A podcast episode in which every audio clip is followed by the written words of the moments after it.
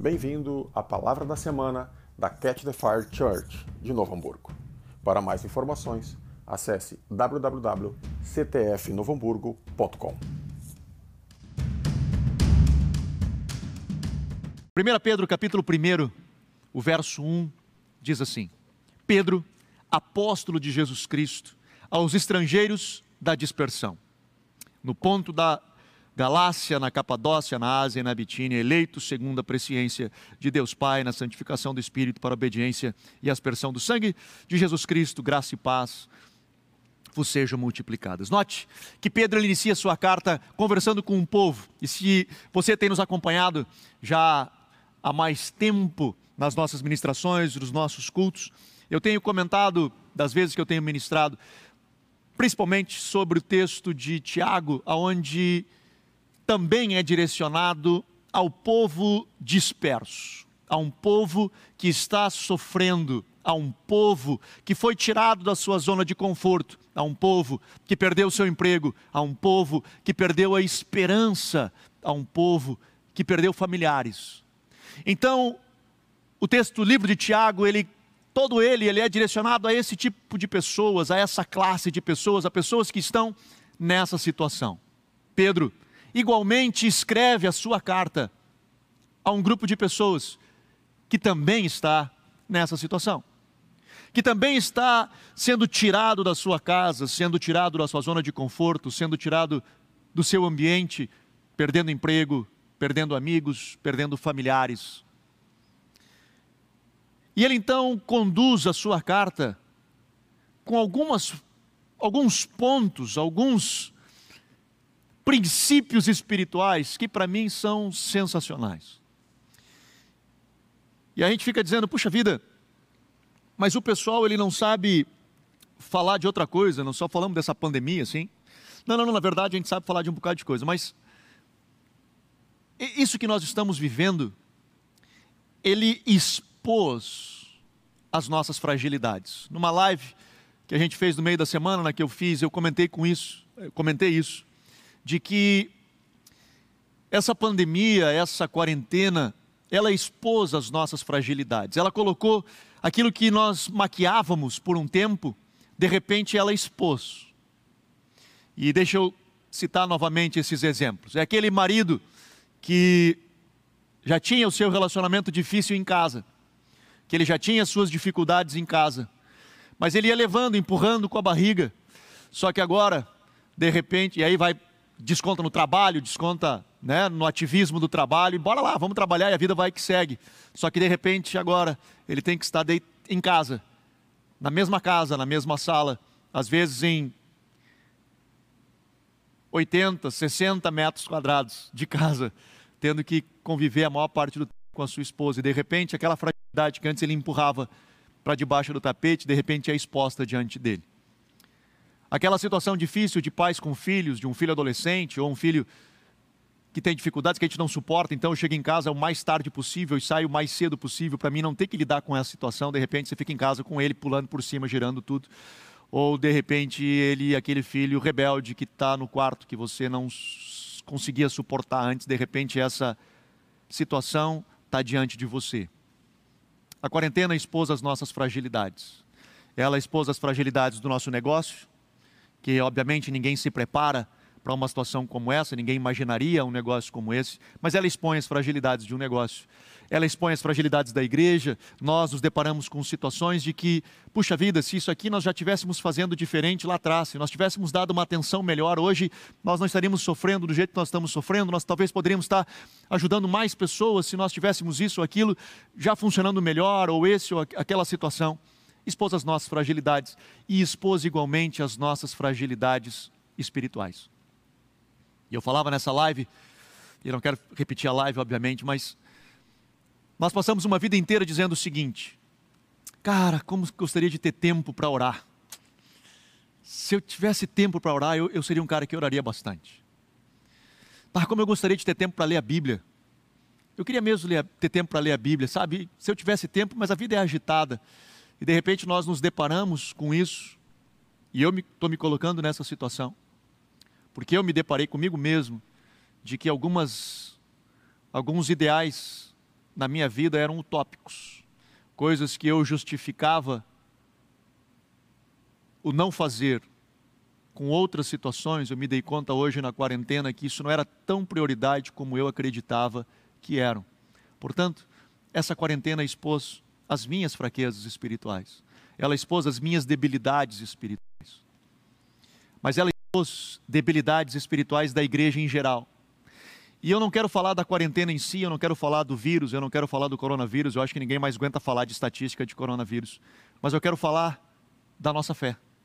Eu quero falar do que a nossa fé tem a ver conosco e com tempos difíceis, seja eles qualquer que sejam. Porque esse tempo difícil que nós estamos vivendo hoje, meu querido, não será o último na sua vida. Não estou lhe amaldiçoando, mas não será. Porque nós passamos por situações de dificuldade a vida inteira, o tempo inteiro, por provações o tempo inteiro. E como nós lidamos com tudo isso? Como nós vamos lidar com esse, essa situação hoje? E como nós vamos lidar com as que vão vir lá na frente? Porque hoje nós temos nos dado conta de cristãos com pavor da morte. E de repente, com a possibilidade de um vírus vir e matá-lo, expôs uma fragilidade nele que é o pavor absurdo de morrer. E obviamente eu não estou dizendo nós sermos imprudentes, de novo, nós estamos aqui todos com seguindo os protocolos, tentando, né, temos álcool em gel, a gente está seguindo os protocolos porque precisamos ser, é, no mínimo, conscientes. O mínimo conscientes. E ainda não estamos com os nossos cultos, porque a norma que precisa hoje no estado é nos deu 30 pessoas. Nós temos só para fazer o culto aqui, nós temos umas 10, 12 pessoas. Nós conseguiríamos colocar mais 18 pessoas para poder estar presente, né? Se fosse é, para fazer um culto, a gente não conseguiria. Por isso não voltamos. Então estamos sendo prudentes. Não estou dizendo de nós sermos imprudentes. Mas uma coisa é imprudência. A outra coisa é esse pavor que as pessoas têm de morrer. ou de nós começarmos a brotar. Ansiedade todos nós temos. Eu fico ansioso. Um pastor me escreveu essa semana perguntando: Você vai estar na igreja semana que vem? Eu digo: Vou. Que dia que você vai estar? Eu digo: Promete todos. Mas está funcionando a igreja? Não. Mas eu não consigo ficar parado em casa. Eu vou para a igreja, eu fico olhando ao redor, eu fico orando, eu fico dizendo: Senhor, o que, que a gente pode fazer diferente? eu, eu entendo que nós ficamos ansiosos, a gente não aguenta ficar parado muito tempo, alguns, né? Uns mais, outros menos. Eu entendo. Mas uma coisa é eu ter esse sentimento e a outra coisa é de repente eu estar por causa dessa situação, eu começar a entrar em crises de pânico. E eu não estou julgando você, eu quero só que a gente entenda que processo é esse que está acontecendo dentro da gente.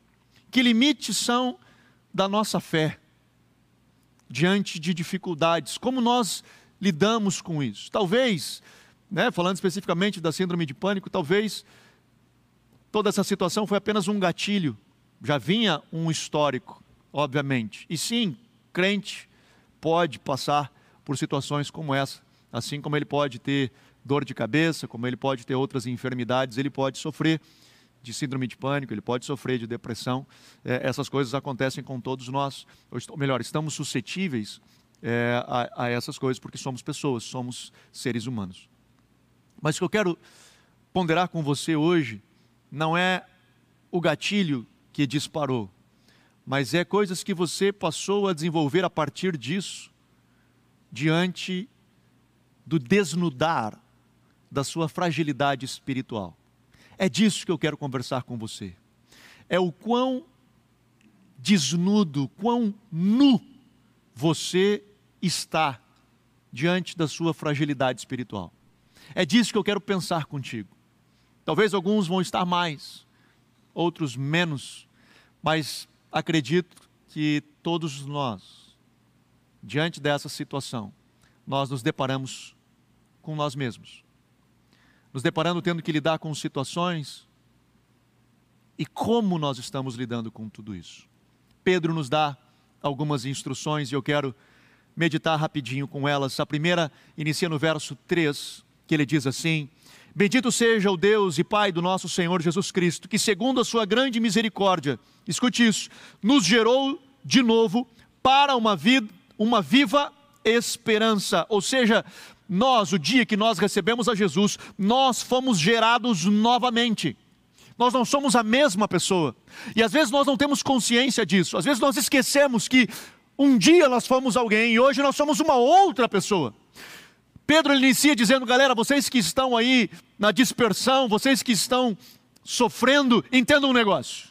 O nosso Deus, o nosso Pai, um dia que Ele nos encontrou, Ele fez com que nós, pela Sua misericórdia, fôssemos gerados nova criatura, uma nova pessoa, e não foi qualquer geração, Ele diz para uma viva esperança pela ressurreição de Jesus Cristo dentre os mortos, ou seja, Jesus ressuscitou dentre os mortos para gerar em nós vida. Portanto, em Cristo é a esperança da nossa ressurreição, nós em Cristo somos ressuscitados, Ele nos gerou para isso. Nós não somos qualquer pessoa. o dia que nós recebemos a Jesus, nós fomos gerados novamente com uma esperança fundamentada em Cristo ressurreto, para uma nova vida, para andar em novidade de vida. Pedro continua dizendo, ele fala assim: para uma herança, nós temos uma herança.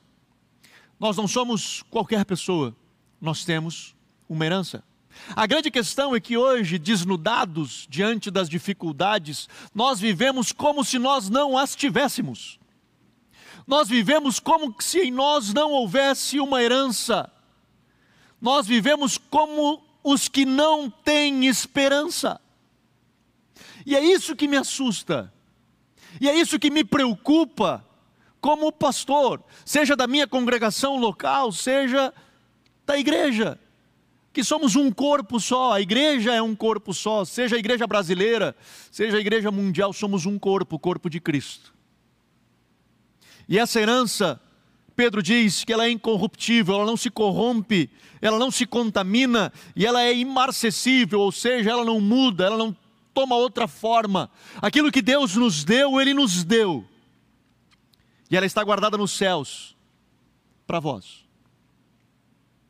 Que pelo poder de Deus sois guardados, mediante a fé, para a salvação preparada para se revelar no último tempo. Escute isso. Pedro ele diz o seguinte: herança, existe uma herança e ela não muda. E essa herança, ela vai se revelar. Ela está preparada nos céus e ela vai se revelar no último tempo, no momento certo para a sua vida. Mas Anderson, eu fico feliz que eu vou ter uma herança nos céus. Eu fico feliz que eu vou ter lá no céu coisa muito boa que a, quando eu tesouro no céu, a traça não corrói, a ferrugem, a ferrugem não consome. É, legal isso aí, mas eu estou desempregado, mano. Eu tenho que dar comida, botar comida na mesa, eu tenho que resolver alguns, algumas pendências aí, que é amanhã, segunda-feira. Eu preciso resolver isso aí. Então, que bom que Deus tem algo para mim, que está lá reservado no futuro, mas esse futuro aí, será que ele não consegue dar uma antecipada aí, fazer um empréstimozinho, que eu acho que vou precisar desse negócio meio logo. Como é que eu lido com tudo isso? O que que Pedro está querendo dizer aqui? E esse talvez seja o grande que nosso como cristãos. Obviamente que ele vai lidar com pessoas com problemas no dia de hoje, que ele vai lidar com pessoas que estão padecendo hoje, não é lá no futuro, é hoje. E ele escreve para um povo que está sofrendo. Ele não esqueceu disso. Ele escreve para um povo que ele está padecendo. Ele não esqueceu disso. Mas ele inicia dizendo o seguinte: vocês não são qualquer pessoa. Vocês foram redimidos por Cristo e nasceram de novo para uma nova vida, a qual o pano de fundo é Cristo ressurreto. E esse cara tem uma herança para vocês e ela vem dos céus. Portanto, o que Pedro está querendo dizer é o seguinte: coloca os teus olhos aonde precisa ser colocado. Levanta os teus olhos aos céus. Sabe o que nós temos perdido nesse tempo? É a realidade da eternidade com Deus. Isso não faz parte desse mundo natural nosso, imediatista, narcisista, desse mundo onde eu vou buscar o prazer para mim mesmo, aquela coisa da autossatisfação, a ideia de postergar, a ideia de jogar para frente algo que eu gostaria de ter hoje, me angustia. Então eu preciso antecipar isso. Eu não consigo esperar lá na frente. Nós vivemos uma sociedade assim. Só que a nossa fé cristã, ela está baseada em algumas coisas e um dos grandes princípios não é o que nós vivemos aqui. Porque Paulo ele diz: Nós aqui somos embaixadores, a nossa pátria não é aqui, a nossa pátria é celestial. Eu estou aqui por um tempo, eu sou peregrino em terra estranha. O que eu estou vivendo aqui é um tempo, a minha vida não é isso aqui, a minha realidade não é essa aqui, eu ainda vou viver a minha vida. Quando nós vemos Paulo, o apóstolo Paulo, o grande Paulo, falar da vida dele, e ele diz assim: sabe o que me espera lá na frente? Sabe as coisas que eu vou ganhar lá na frente? Nessa vida que eu estou vivendo de pregar evangelho, eu vou falar para vocês. O que para mim me reserva são naufrágios, são prisões, são apedrejamento. E aí ele apresenta suas credenciais apostólicas para a igreja em Corinto e ele diz: Eu sou o lixo do mundo, eu sou a escória do mundo. Em mim opera a morte, para que em vocês opere a vida. A gente fica pensando, como é que alguém consegue viver uma vida assim, caramba? Como é que alguém consegue ser feliz? Como é que alguém consegue conviver feliz num ambiente hostil, inóspito como esse? Como a gente consegue ainda proclamar uma mensagem, que essa mensagem que eu proclamo, proclamo, ela me coloca em naufrágios, em prisões, em apedrejamentos em até o martírio. Como que eu continuo pregando essa mensagem?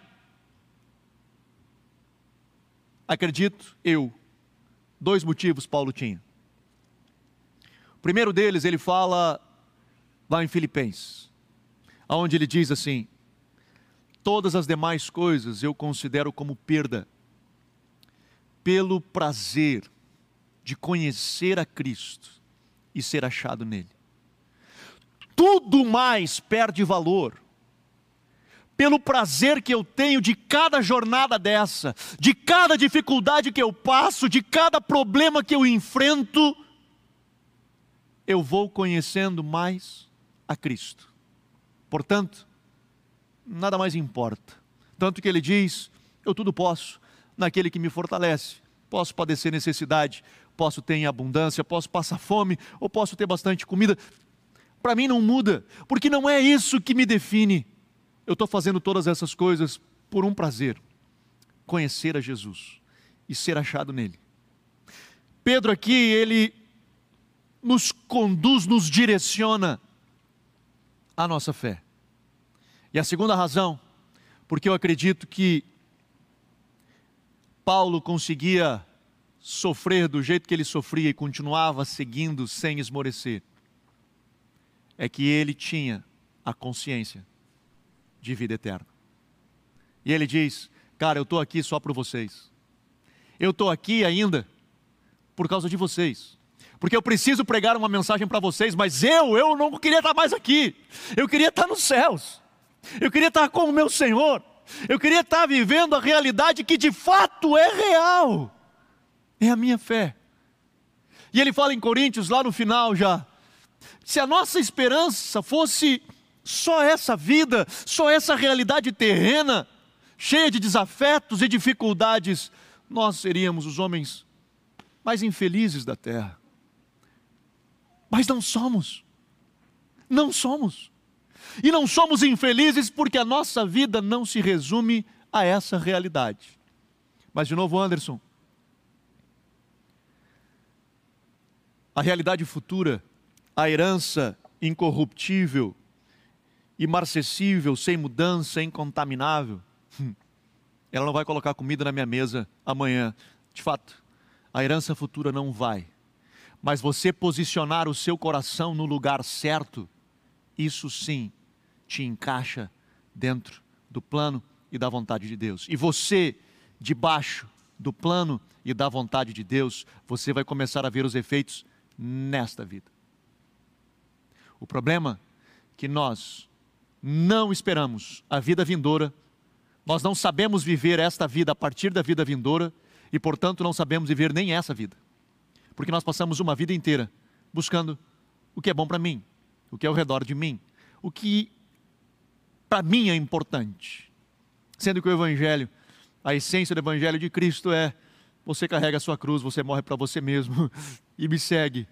Se você não puder considerar tudo como perda, você não pode ser meu discípulo.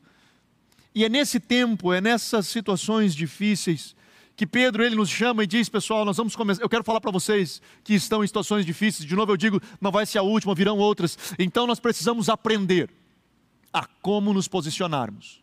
E ele diz: entenda quem você é. E segunda coisa, levante os seus olhos. Existe uma vida eterna. Você vive nesta terra, com os pés nessa terra, mas os seus olhos estão nos céus. Então, pode vir vírus, posso até falecer, pode acontecer um bocado de coisa. Cara, aconteceu. Obviamente que eu não vou ser imprudente, obviamente que eu não vou né, dar ocasião ao ladrão, não, não é isso. Não, você está me entendendo o que eu quero lhe dizer? Eu quero é só posicionar a sua fé no lugar certo. Nós precisamos ter a esperança da vida eterna. Nós, vivendo nesta terra, nesta vida limitada, com uma realidade limitada, a Bíblia, Jesus e os apóstolos, os profetas, por toda esta palavra nos jogam uma realidade celestial. Que nós vivemos esta vida com os nossos olhos voltados aos céus. E ele continua, e ele diz assim, no verso 6: Nisto vos exultais, ainda que no presente, porque é isso, eu estou no presente, eu preciso comer amanhã. Mas ele diz: se exulta no presente, ainda que a herança é futura, exulte-se no presente, no dia de hoje. Por breve tempo, se necessário, sejais contristados por várias provações.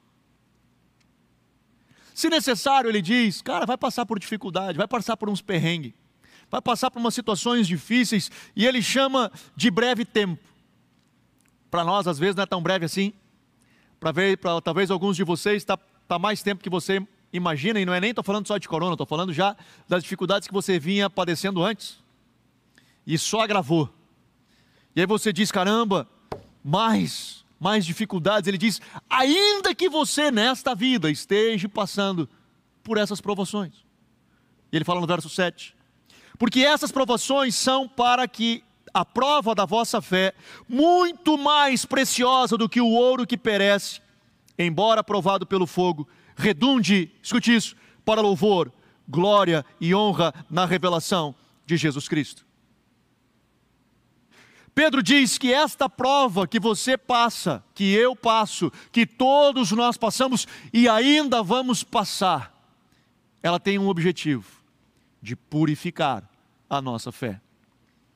De novo, isso foi só uma deixa. Isso tudo que nós estamos passando foi uma situação que expôs a nossa fragilidade e que está purificando a nossa fé nós estamos passando por um processo de purificação. E assim como o ouro, Pedro diz, que é purificado, quanto mais a nossa fé, que ela redunde então para louvor, glória e honra na revelação de Cristo. E o verso 8: Embora não o tendes visto, a Cristo, o amais. E embora não o vedes agora, nenhum de nós vemos, credes nele e exultais com gozo inefável e cheio de glória. Recebendo, no verso 9, eu encerro com isso, recebendo o fim objetivo da vossa fé, a salvação das vossas almas. Portanto, Pedro, e ele encerra, só essa frase já era uma pregação inteira, mas Pedro encerra essa partezinha Depois ele vai falando sobre a salvação. Mas ele encerra nesse momento dizendo o seguinte: toda essa aprovação, toda essa aprovação, toda essa dificuldade, o que está fazendo é desenvolvendo a sua fé, para que no final você receba a salvação que foi prometida à sua vida. Mas eu achei que eu já era salvo, caramba. Mas aí, no dia que eu aceitei Jesus, eu não fui salvo? No dia que eu não levantei a minha mão, eu achei que eu já estava salvo, que estava tudo resolvido já. Esse negócio aí estava pronto e já, já, já, já, era, bora. Segue, segue a vida, vamos embora. De fato, o nosso espírito, o dia que nós recebemos a Jesus, Paulo diz: as coisas velhas já passaram, eis que tudo se fez novo. Sim, o Senhor trabalha na nossa vida, mas nós estamos em um processo desenvolvendo a nossa salvação. O tempo que nós estamos aqui, nós continuamos desenvolvendo a nossa salvação. Nós fomos salvos, estamos sendo salvos e seremos salvos. Nós fomos salvos dos nossos pecados, estamos nos libertando dos nossos pecados e um dia seremos totalmente livres dos nossos pecados, inclusive desse corpo incorruptível e mortal. Estamos em um processo desenvolvendo a salvação.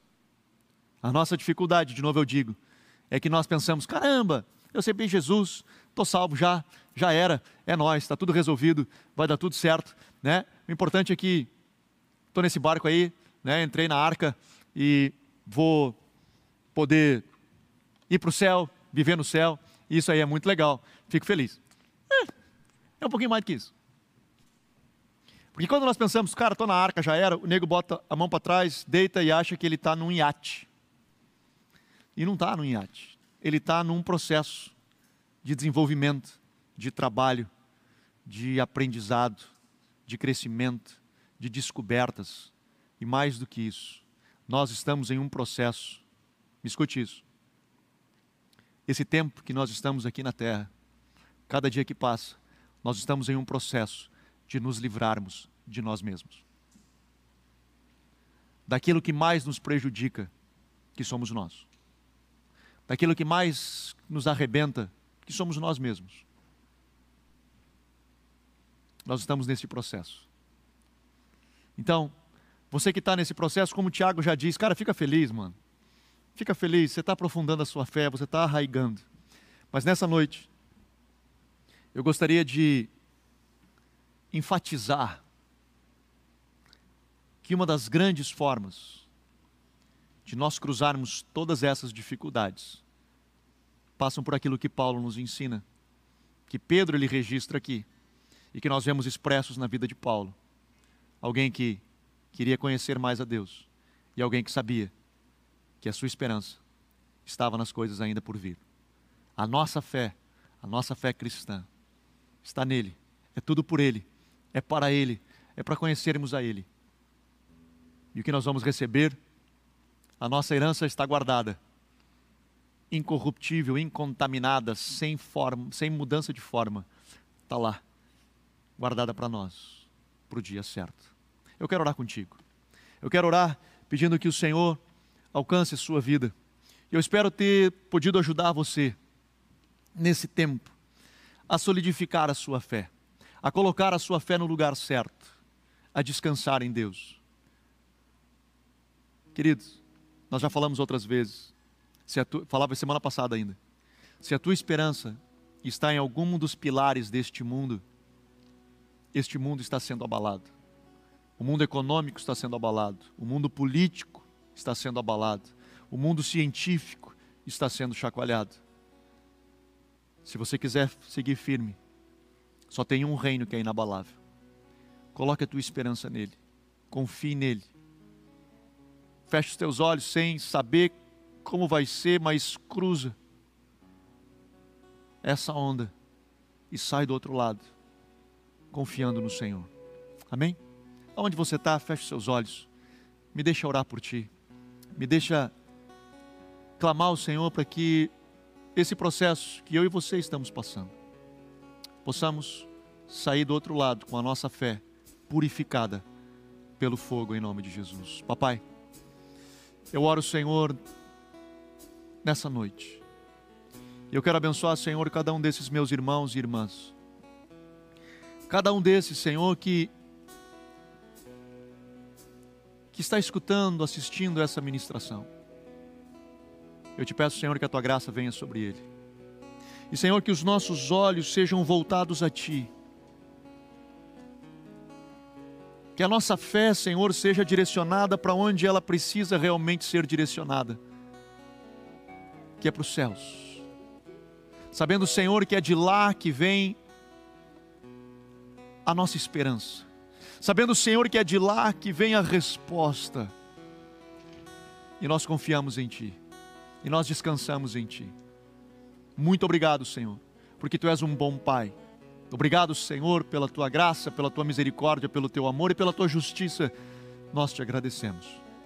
Alcança, Senhor, o coração de cada um dos Teus filhos.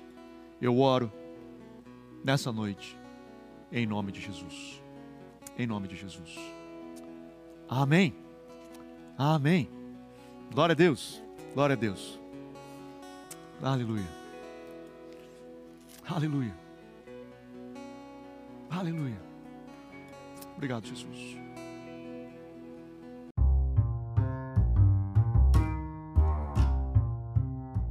Você ouviu a palavra da semana. Obrigado por estar conosco e até o próximo podcast.